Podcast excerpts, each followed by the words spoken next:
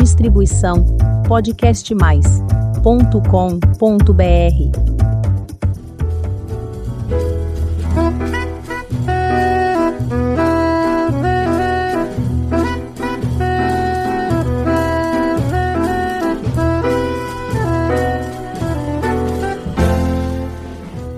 Olá, eu sou Elizabeth Janqueira, do canal Avosidade.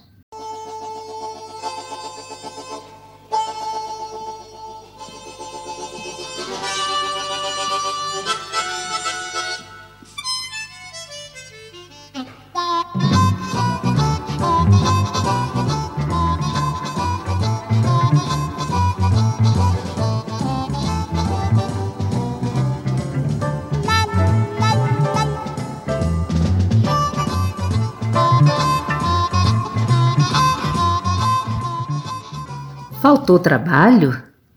A primeira coisa que pensamos é: vamos abrir um negócio? Muitas pessoas, principalmente após os 60 anos, têm iniciado novos negócios, por diferentes razões. Ter uma atividade extra para não ficar sem fazer nada na aposentadoria, ou complementar a renda, que sempre é baixinha, não é?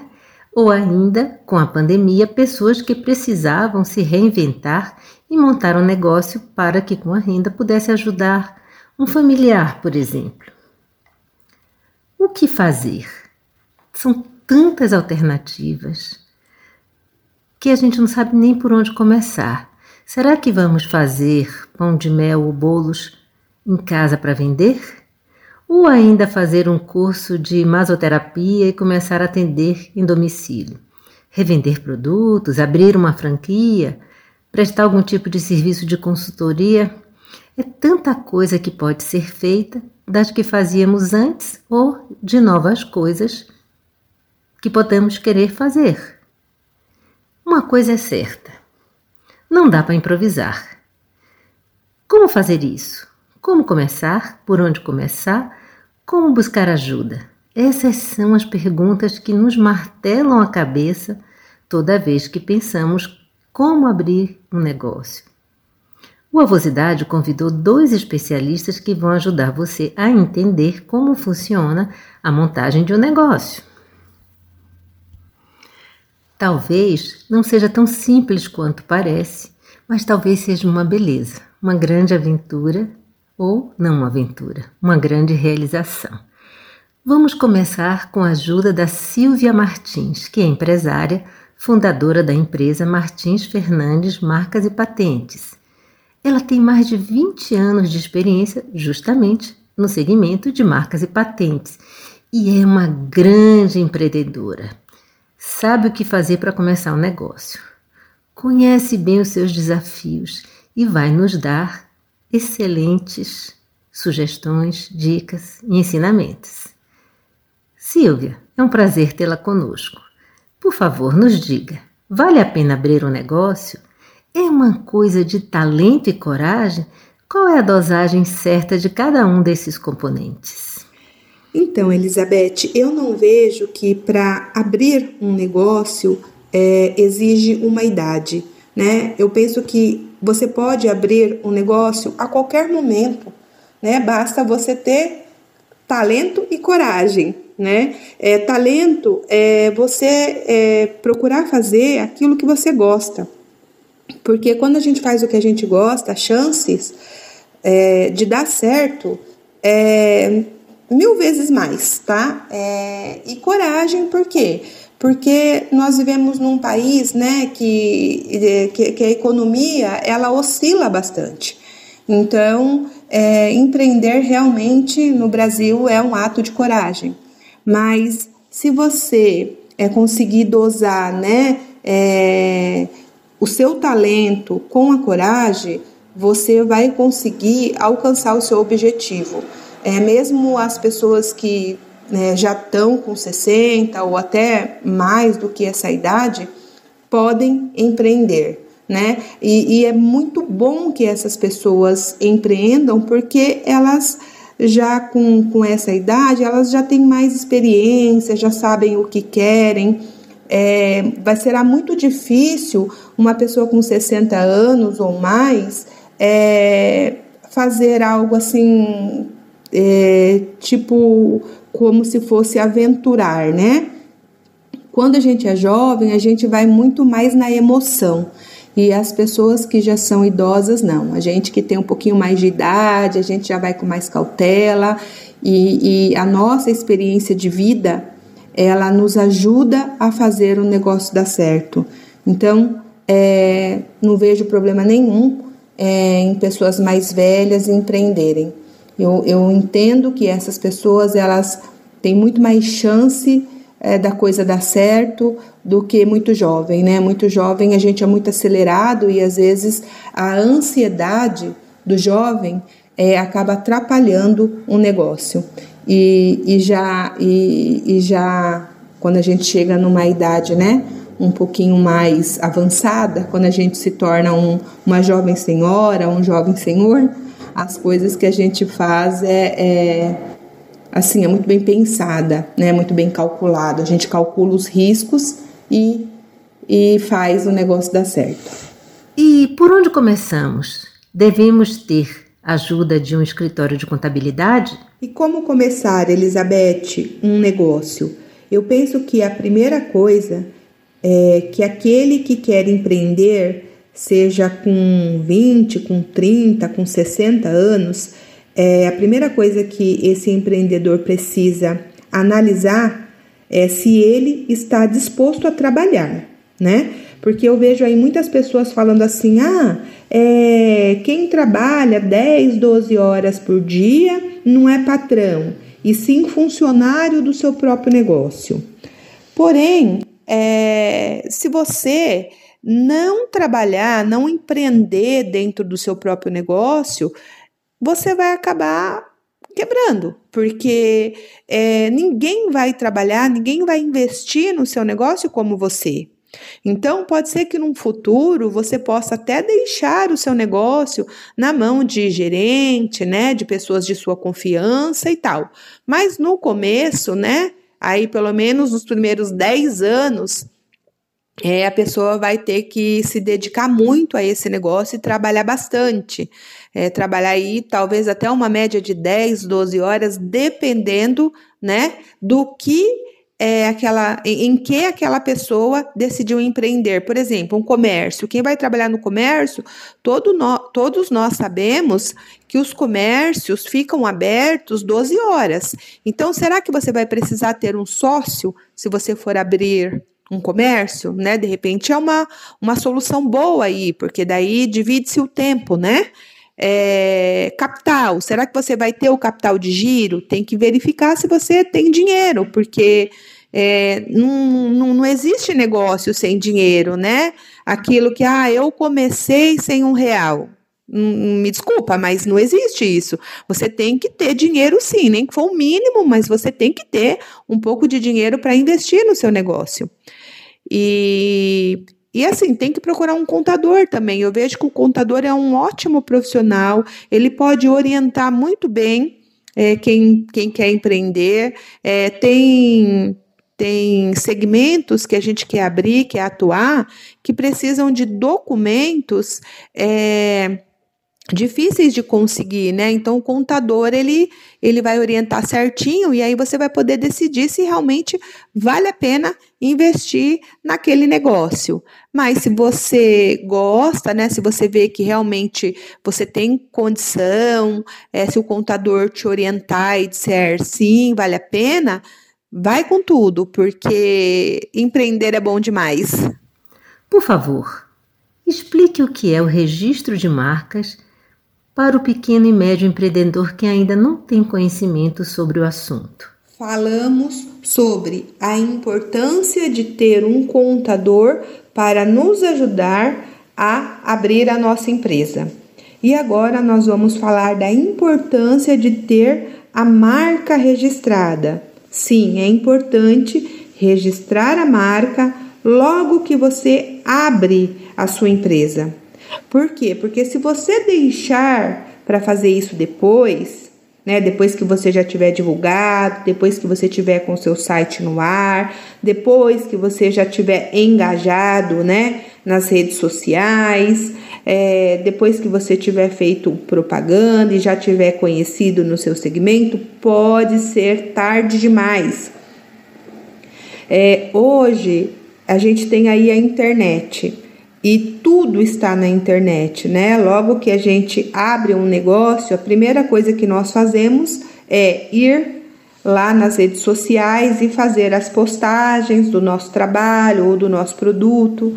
E a mesma coisa o site, fazemos um site, né? É, o site é a nossa vitrine. Hoje nós estamos aqui e quem está do outro lado do mundo pode ver a nossa empresa. Né?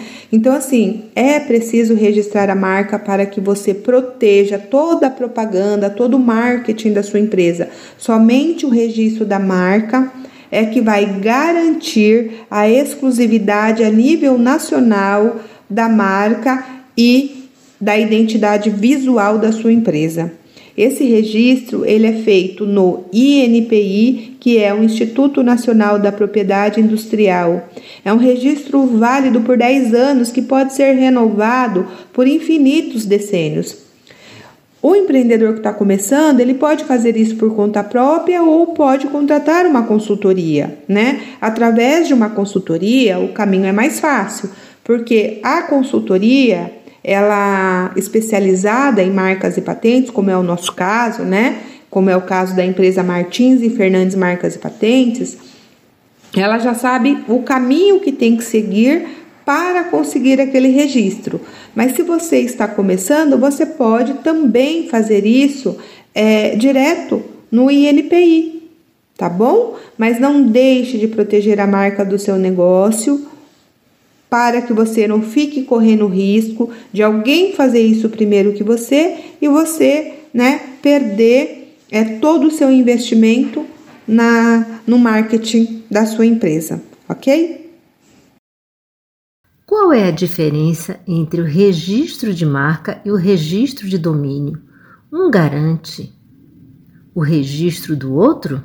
Elizabeth, um assunto bastante importante é, é essa questão do registro da marca e o registro do domínio. Muitos empresários confundem um com o outro. Na verdade, a empresa registro.br ela não dá o registro da marca. O que ela permite é que se faça um cadastro para você ter um domínio para divulgar no seu site, né? Então é assim. É, eu vou dar um exemplo. Eu tenho meu domínio que é o www.martinsefernandes.com.br.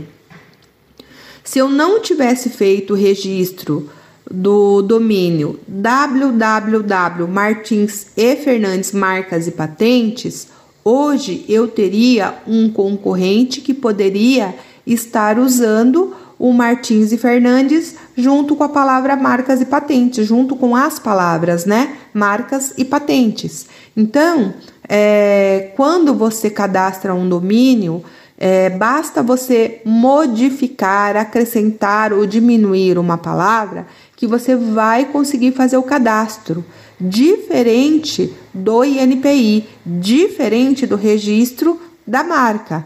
É, por exemplo, eu tenho o registro da marca Martins e Fernandes Marcas e Patentes. Se for alguém e tentar registrar só Martins e Fernandes sem o marcas e patentes, dentro do meu segmento de atuação, que eu trabalho com propriedade intelectual, esse terceiro não vai conseguir o registro, mesmo acrescentando palavras ou diminuindo palavras, né? Mesmo modificando uma coisinha aqui, outra ali, diminuindo, aumentando, não consegue, o INPI não concede o registro de marcas iguais ou semelhantes. Então, é bem diferente o cadastro do registro.br para o registro concedido pelo INPI, ok? Em geral, empresas grandes contam com a ajuda de área jurídica ou com escritório contratado para dar o suporte necessário em questões como registro de marca. No caso da microempresa, das pequenas, médias, os empreendedores que estão ainda começando que não tem condições de arcar com essa despesa. Qual é o melhor caminho para registrar a marca? Em geral, as empresas grandes contam com uma área jurídica, é, mas no caso de empreendedores, principalmente aqueles que estão começando, esses empreendedores muitas vezes não têm dinheiro, né, para poder pagar uma consultoria ou ter um advogado ali para estar tá orientando ele sobre todos os assuntos. No caso do registro de marcas e patentes, é, para aquele que não, né, não, não tem condição de contratar um escritório especializado, esse empreendedor poderá acessar o inpi.gov.br. É, lá dentro do site do governo tem o manual do usuário. Dentro do manual do usuário tem todas as informações e o passo a passo de como ele deve prosseguir para fazer o requerimento de registro da marca dele. E num segundo momento, caso ele não consiga avançar, ele pode contratar uma consultoria especializada, ok? Em que momento da constituição do negócio o empreendedor deve registrar a marca? Antes de tirar o CNPJ, depois, antes de criar a marca? Quando é o melhor momento para registrar a marca? Tudo isso é sempre muito confuso para quem está começando. Então, muitos empreendedores me perguntam qual é o momento certo de fazer o registro da marca. É, muitos perguntam assim: eu preciso ter o CNPJ para registrar a minha marca? Eu devo fazer o registro da minha marca antes do CNPJ ou depois que eu tiver com o CNPJ na mão? O que, que eu indico? Eu indico que você faça os dois ao mesmo tempo. É, assim que o contador entregar para você o CNPJ, você já faz o requerimento da sua marca. Assim você já fica protegido, tanto a razão social da sua empresa, que foi aquela que o contador abriu, colocou lá o nome para você poder né, ter as suas notas fiscais, como a sua marca fantasia, que pode ser a mesma e pode ser igual à razão social ou não, não importa. É, se você não tiver o CNPJ, também não tem problema. Em, tem muitos segmentos que o INPI está aceitando o registro da marca no CPF. Tá? Então, se você é um comerciante ou se você é uma prestadora de serviços e, e, e já tem uma marca que você já, já pretende divulgar, faça o registro no INPI. Entra lá no inpi.gov.br, lá também tem a parte de pesquisa, pesquisa a marca que você pretende registrar naquele segmento que você escolheu empreender e já faça o requerimento. E em caso de dúvidas, entre em contato conosco, tá bom? Entre em contato com a Martins e Fernandes Marcas e Patentes que a gente vai te ajudar. E quanto o empreendedor vai investir para registrar a sua marca? E como é que é a forma de pagamento? Bom, eu já dei várias dicas aqui, né? Inclusive já falei que o empreendedor ele pode, por conta própria, acessar o inpi.gov.br e fazer o requerimento da sua marca pagando somente as taxas. Mas e se esse empreendedor decidir contratar uma assessoria? Uma consultoria especializada na área de propriedade intelectual, qual seria o valor do seu investimento? Então vamos lá. O valor médio, médio de mercado é dois salários mínimos e normalmente as empresas dividem esse valor aí, um, a metade no início e depois a outra metade na, na entrega do, do registro da marca, ok? Silvia, por favor, é, faça o fecho das suas explicações sobre essa primeira fase de abertura do negócio. Eu sou Silvia Martins, sou responsável pela empresa Martins e Fernandes Marcas e Patentes. É, se vocês precisarem de ajuda para proteger a marca do negócio de vocês, eu peço que vocês acessem o www.martinsefernandes.com.br ou vocês podem entrar também em contato pelo telefone 11 2537 5912 ou pelo WhatsApp 11 984 848274. Vai ser um prazer atender vocês, esclarecer as dúvidas. Afinal, a nossa missão é ajudar as pequenas empresas a protegerem a marca do seu negócio. Valeu, Elizabeth. Tchau, tchau. Bem, agora que já entendemos como funciona esse início da abertura de um negócio, vamos entender agora outra parte. E a nossa conversa vai ser com o Felipe Wasserman. Ele tem 20 anos de experiência profissional e é especializado em gestão de marketing e planejamento estratégicos para B2B e B2C, tanto online quanto offline.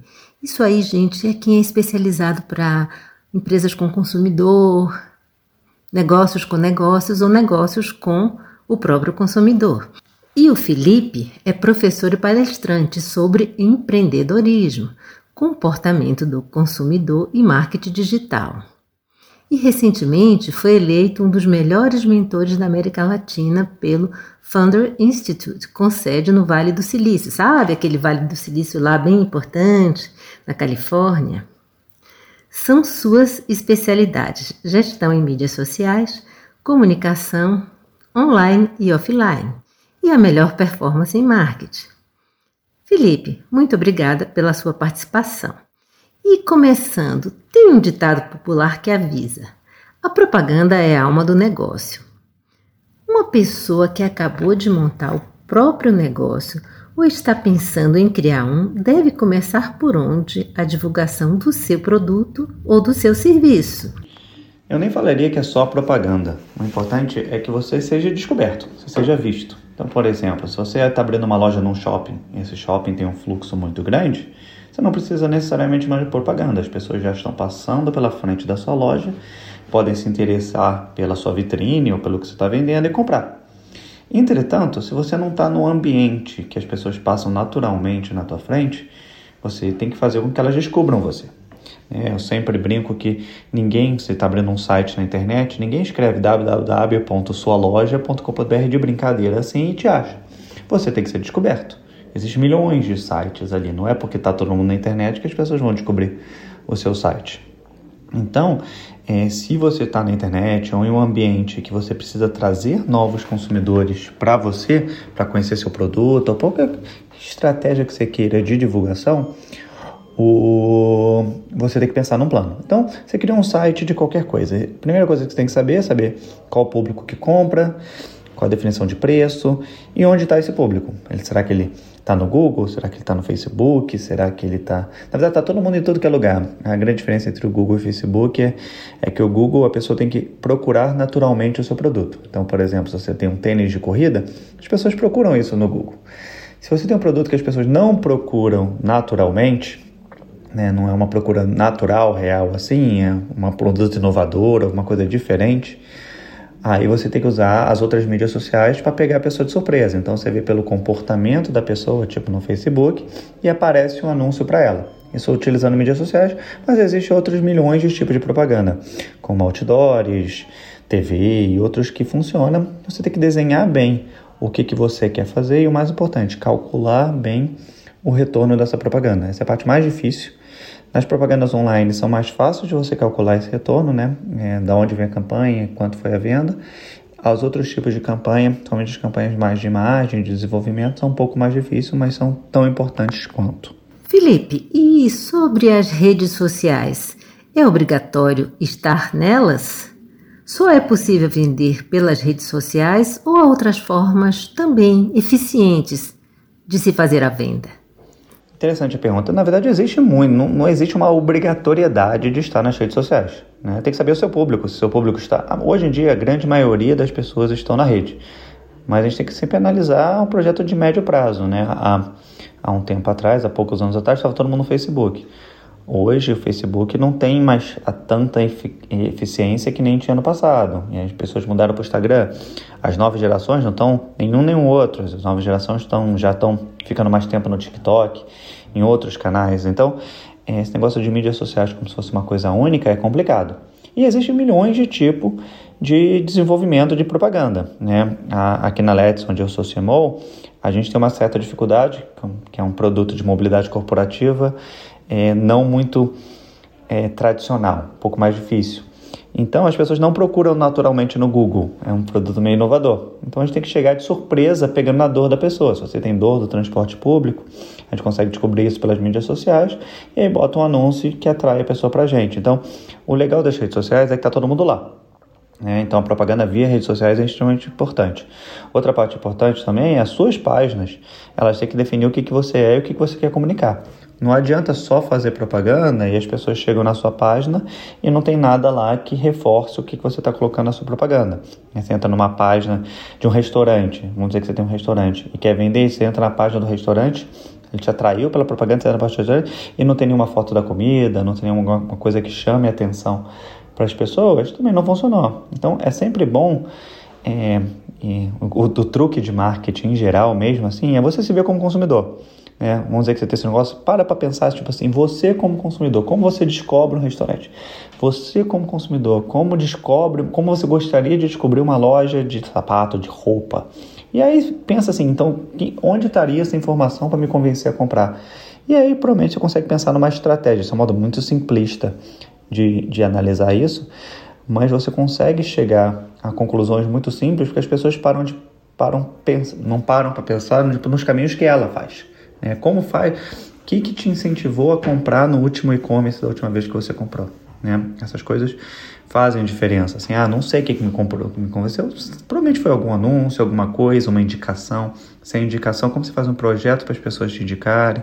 Então, existem muitas estratégias de muitos tipos de approach para fazer isso acontecer e funcionar legal. Felipe, nos conte uma coisa. Para quem não tem qualquer conhecimento de marketing e mídias sociais, qual é o melhor caminho para não ficar sem divulgar seus produtos e serviços? Hoje em dia, mexer em mídias sociais e fazer essa divulgação é muito mais simples do que as pessoas imaginam. Obviamente, se você não é uma coisa que você faz constantemente, você não conhece, você fica com receio de começar. Se você quer divulgar e não tem conhecimento, tem dois modos de fazer. Ou você contrata, hoje em dia, uma pessoa que entende mídias sociais, você pode contratar um estagiário. Obviamente, ele precisa de um direcionamento, alguém que entenda alguma coisa, para fazer essa comunicação. A parte de mídia, de desenvolvimento de anúncio, envolve uma automação, alguma coisa, uma otimização um pouco mais complexa, mas não tanto assim. Né? Mas é, para começar com pouco dinheiro, vale a pena você tentar fazer sozinho. Os anúncios são bem didáticos, assim, o passo a passo do que fazer, né? Se você já tem um investimento que investir em alguma, algum ponto um pouco maior, aí vale a pena contratar uma agência pequena, dependendo do seu projeto de negócio, ou contratar freelas que fazem esse trabalho. Né? Tipo, não, não fazer e não investir é, é sempre o pior negócio. Negócio você tem que fazer o cálculo e sempre fazer o cálculo importante. Então vamos dizer que você vai gastar 5 mil reais com marketing. Se você gastar mais mil reais com a pessoa, na verdade você está gastando seis mil reais com marketing. É essa conta que você vai fazer. se você vai gastar seis mil reais por marketing, você vai vender 10 itens. Esses itens de 10 itens tem que custar para valer a pena 600 reais de lucro para pagar os 6 mil reais. Então essas contas têm que estar muito bem feitas para você não fazer uma divulgação só por gerar venda e ficar feliz com a venda, mas na verdade com o custo do marketing a venda ficou negativa. Então é muito preocupante, muito importante você analisar todos os que a gente chama de KPIs, que são os números e os custos, para saber a melhor estratégia para você. Não precisa de muito para começar, né? Tem outras coisas que você tem que tomar consideração como geolocalização. Se você é uma loja, não adianta fazer propaganda para quem mora muito longe de você, então é importante botar uma geolocalização mais próxima. Tem algumas estratégias que que não são, são simples depois que você entende, mas de início é importante fazer um curso ou contratar alguém para te ajudar nesse desenvolvimento inicial. Existe uma estimativa do custo de divulgação, o que é muito ou pouco para tornar uma marca conhecida? Adoraria dar um número perfeito, assim, um número mágico, mas esse número mágico não existe porque ele depende da motivação de cada pessoa. Né? Tem empresas que investem poucas centenas de reais e tem empresas que investem milhões de reais. Né? O importante é você entender qual é o seu objetivo, quanto custa seu produto, quanto é a margem do seu produto e quanto vai, você vai incluir para vender. Então, por exemplo, se você tem um produto caro, produto de 5 mil reais com lucro de 2 mil reais, vale a pena fazer um anúncio, porque até 2 mil reais para trazer um cliente para aquele anúncio, você está tendo lucro.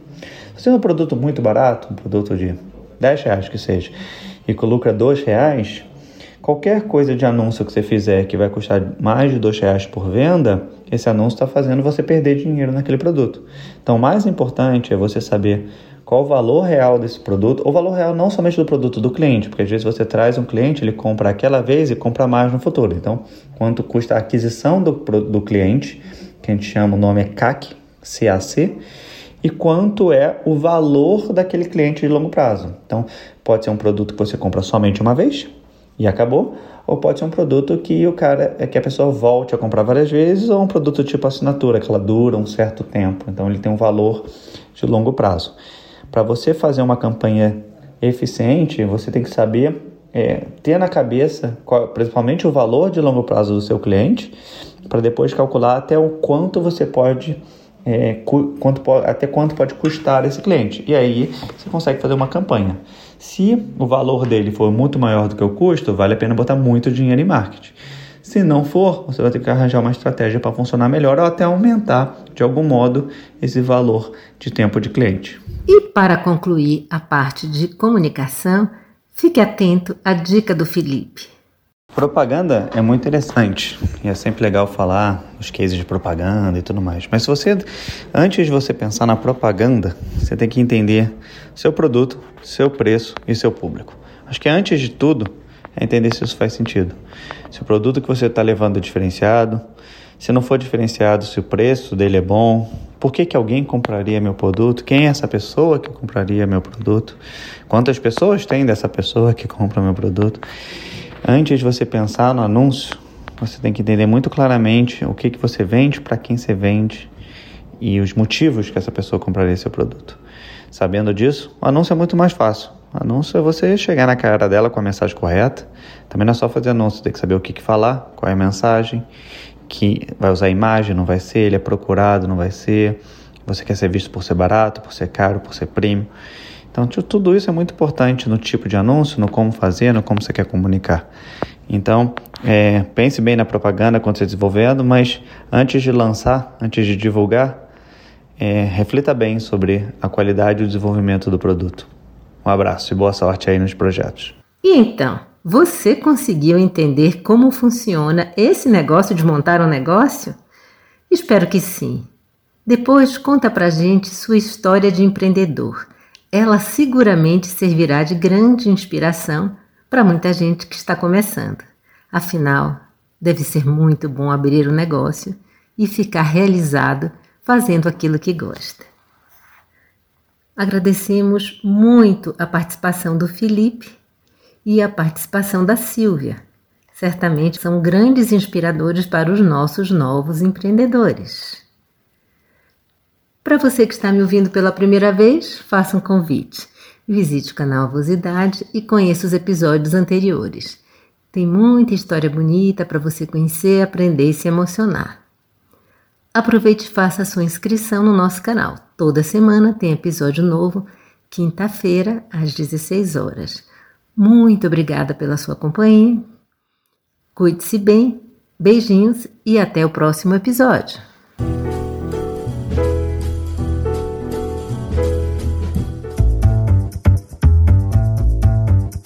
Distribuição podcastmais.com.br